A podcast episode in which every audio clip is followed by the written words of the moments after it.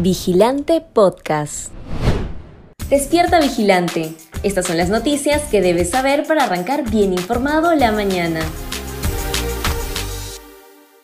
Bancada oficialista se queda con 16 miembros tras nueva renuncia.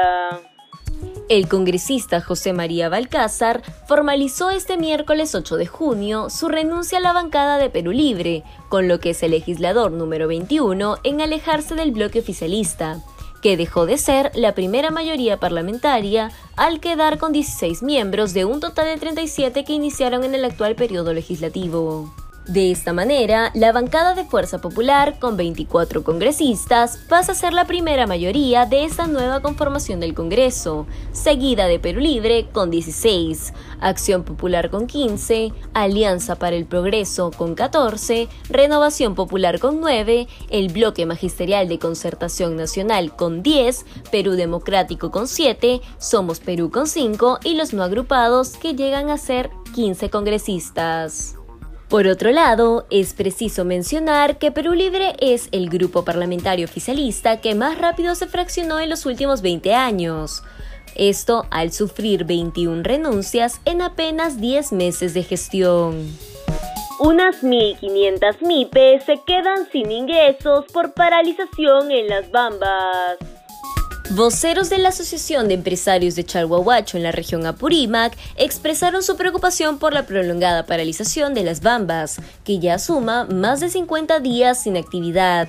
Su malestar se debe a que esta situación afecta a la cadena económica de la provincia, pues alrededor de 1.500 micro y pequeñas empresas con actividades vinculadas directa o indirectamente a la minería se han quedado sin ingresos. Por otro lado, esa situación no solo afecta a las micro y pequeñas empresas, sino que también a alrededor de 20.000 familias que dependen de estos emprendimientos, los mismos que ahora se han quedado sin ingresos económicos para solventar sus gastos diarios. Enfrentamiento minero deja 15 fallecidos en Arequipa.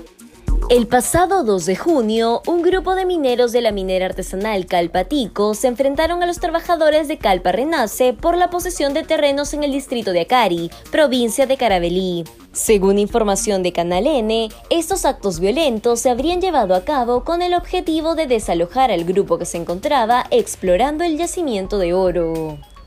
Tras los enfrentamientos, la Policía Nacional del Perú registró la muerte de 15 personas. Sin embargo, 8 trabajadores aún se encuentran desaparecidos.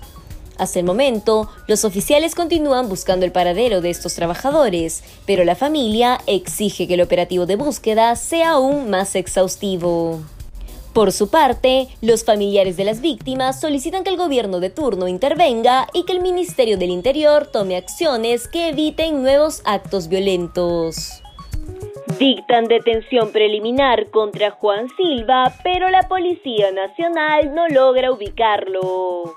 La Fiscalía de la Nación solicitó una orden de detención preliminar contra el exministro de Transportes y Comunicaciones, Juan Silva, quien es investigado como parte de una presunta red criminal en ese sector para direccionar obras públicas.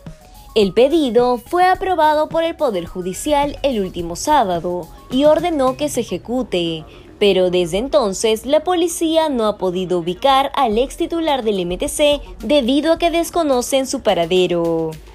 En las últimas dos semanas, Silva Villegas había acudido al Congreso y a una entrevista con Radio Exitosa, en las que negó los cargos. Pero ante las pruebas, audios y testimonios que evidencian que recibió incluso coimas, habría decidido esconderse. Según se supo, la policía tenía ubicado al exministro a partir de acciones de inteligencia, pero desde que el Ministerio Público logró una orden de detención, se le perdió el rastro de manera sospechosa. Pacientes del Hospital Honorio Delgado de Arequipa reclaman por falta de citas médicas. Uno de los principales problemas a los que se enfrentan los pacientes referidos del Hospital Honorio Delgado de Arequipa es el tiempo de atención que le toma al personal médico para agendar las citas clínicas. Según el testimonio de la jefa de referencias, contrarreferencias y telesalud del Hospital Regional, Carla Ramos, los pacientes de urología y cirugía de tórax se demoran en conseguir un turno de atención entre 15 y 20 días. Por otro lado, la especialista señaló que, en el caso de los pacientes que buscan una evaluación médica en otras especialidades, el tiempo de espera se ha reducido considerablemente durante las últimas semanas, pues el 80% ha logrado conseguir un turno médico entre dos y tres días. Si bien este es un problema que aqueja a gran parte de la población que necesita de atención médica inmediata, el director del nosocomio, Juan Carlos Noriega, señaló que están trabajando arduamente en mejorar el tiempo de espera para agendar las citas. Señaló que reducirán el número de profesionales que continúan trabajando remotamente, pero además afirmó que los consultorios trabajarán en doble turno. Si quieres seguir informándote, te invitamos a revisar nuestra web vigilante.pe.